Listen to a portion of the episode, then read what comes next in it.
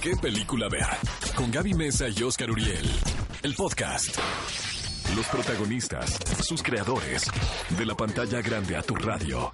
La entrevista en ¿Qué película ver? de Cinépolis en Exa FM.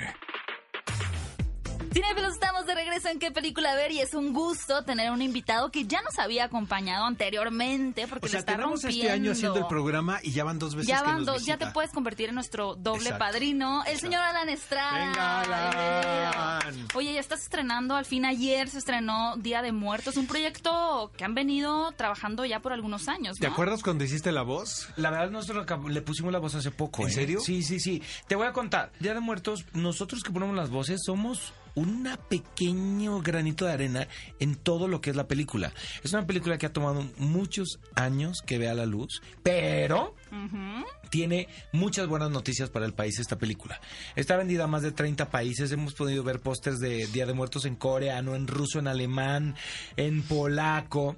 Es una película que está dando de qué hablar en el mundo, que ha ido a un montón de festivales que nunca antes una película de animación de Mexicana. mexicana había asistido. Y que además, obvio, es una mezcla de cosas. Una película de animación mexicana sobre una tradición de México que es el Día de Muertos.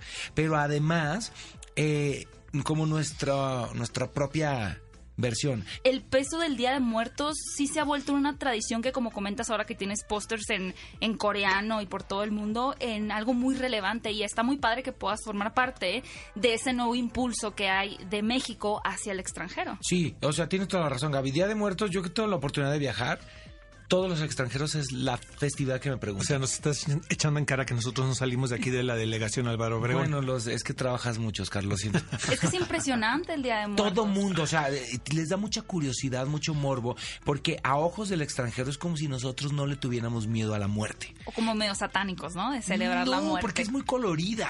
es muy sí. colorida, es muy festiva. Es como, como, es como haces un festival alrededor de la muerte. En Escaret, que hacen el Festival de Vida y Muerte, que les queda increíble, que cada año, año invitan a un estado. Esta película lo que tiene es que agarra esta tradición y a través de la animación nos cuenta una historia relacionada al Día de Muertos, una historia obviamente de fantasía, en el que se visita el inframundo, hay un montón de guiños a nuestra cultura, a, a personajes del cine mexicano, a lugares, a, a- hay una Holotl que es Axel, que me encanta, Me es mi personaje favorito.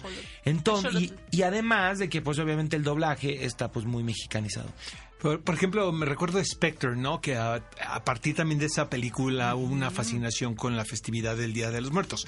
Que aparte era una versión muy americana del Día de Había los una Muertos. fascinación, digamos, masiva. Sí. Pero Día de Muertos ya tiene muchos años llamando la atención de la gente que viaja. Y había muchísima gente que ya desde hace varios años, digamos que va a niveles, gente un poco más probablemente intelectual, oculta, que conocía la, la- la tradición sin necesidad de verla en medios masivos. Y a través de estas películas se hizo Claro. ¡pum! Todo el mundo quiere venir. Y es increíble. Y ahora lo que pa- está pasando es que con esta película es como les llevamos el Día de Muertos al mundo. Y eso Sin está. Alan, ¿tú le tienes miedo a la muerte? Como todos. Hay gente que dice que no le tiene miedo a la muerte. Ay, claro, pues te Tú están que viajas mintiendo. tanto luego en los aviones, la turbulencia... Los aviones no me dan miedo, No te dan al miedo, contrario, mí ¿sabes el placer pavor. que para mí es No, a mí me da mucho miedo para mí es un día de, de vacaciones. Y si el vuelo El dura avión. 16 horas, Ay, es Dios un día mío. libre. Oye, Alan, ¿y compartes eh, créditos con Memo Aponte? ¿Con quién más? ¿Con- compartes? Fernanda Castillo. Con Fernanda Castillo. Y un ajá. elenco enorme de actores de doblaje que todo el mundo sabemos que en México se hace uno de los mejores doblajes de- del mundo. De acuerdo. Y además tuvimos nuestra premier con un montón de niños. Y no sabes la reacción de los niños, ¿eh? Increíble. O sea, se reían, se reían, se reían, familias enteras, y salían de ahí conversando acerca de la tradición. Oye, mamá, ¿y por qué el papel picado? ¿Y por qué el pan de muerto? ¿Y entonces por qué Salma, el personaje, hizo esto? Y entonces ese día nos visitan. Y entonces los niños podían jugar con su papá que ya está muerto. Esta fantasía de que el 2 de noviembre, quienes ya se nos adelantaron, nos visitan, es increíble, es, es increíble. Y ahora algo interesante es que por lo regular las películas que se doblan en México vienen de una producción extranjera, es decir, que por- Sí. de cierta forma tú ya tienes una referencia de la voz del personaje y la tropicalizas, pero aquí fue una, o sea, se crea desde cero el personaje. Sí. Estaba mudo, podríamos decir. No necesariamente. Es muy Ok. curioso lo que pasó con Día de Muertos, porque es una película que siempre tuvo miras a, a ser internacional. Ah, ok. Entonces es curioso porque la versión original de Día de Muertos, aunque es mexicana, está en inglés. Inglés. Ya de hecho, se voz, proyectó entonces. en Guadalajara hace un par de años, en el Festival de Guadalajara, porque eh, la película está hecha en su mayoría en Guadalajara y se intenta hacer de Guadalajara la capital de la animación latinoamericana. Día de Muertos, la versión original en realidad es en inglés.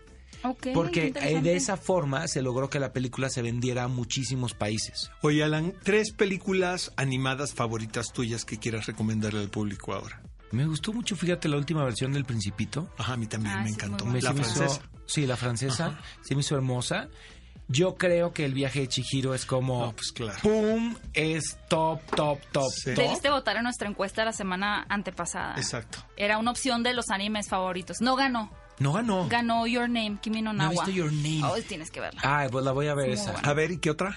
Y probablemente, si te escojo, yo creo que Toy Story 3. Sí, es increíble. La 4 ¿verdad? no me gustó. Pero el- la 3 creo que es un guion perfecto, ¿no? Es redondita. La 4 era innecesaria. Ya nos vamos, pero Sí. avíntate tu gol, porque soy tan buena onda contigo, amigo, que dile al público que estás en el teatro. Ay, sí, por favor. Miren, estoy haciendo una obra que se llama Agotados, sábados y domingos en el nuevo Teatro Silvia Pinal. Pueden ver Alterno con Chumel y con Paola Gómez. ¿Quién lo hace Entonces, mejor? ¿Chumel, Paola no o tú? se esas no se preguntas. No, ¿cómo se- si, si fueras una persona muy honesta distinta, y, muy y distinta. buena. Yo, yo les digo, Di- váyanme a ver a mí porque quiero que me vean a mí. Ajá. Pero vayan, te voy a decir por qué. Es un monólogo, es un espectáculo unipersonal, único, no vas a ver algo igual, porque yo, como actor, hago 36 personajes.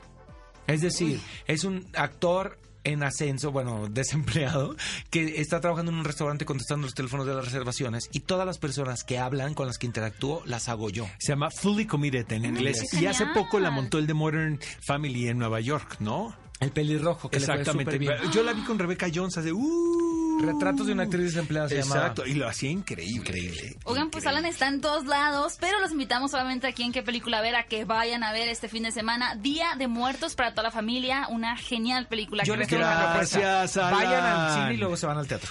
Te queremos, listo. lo sabes que te queremos más que a Chumel. Ve a Cinépolis y utiliza el hashtag qué película ver. Escúchanos en vivo todos los sábados a las 10 de la mañana en Exa FM 104.9.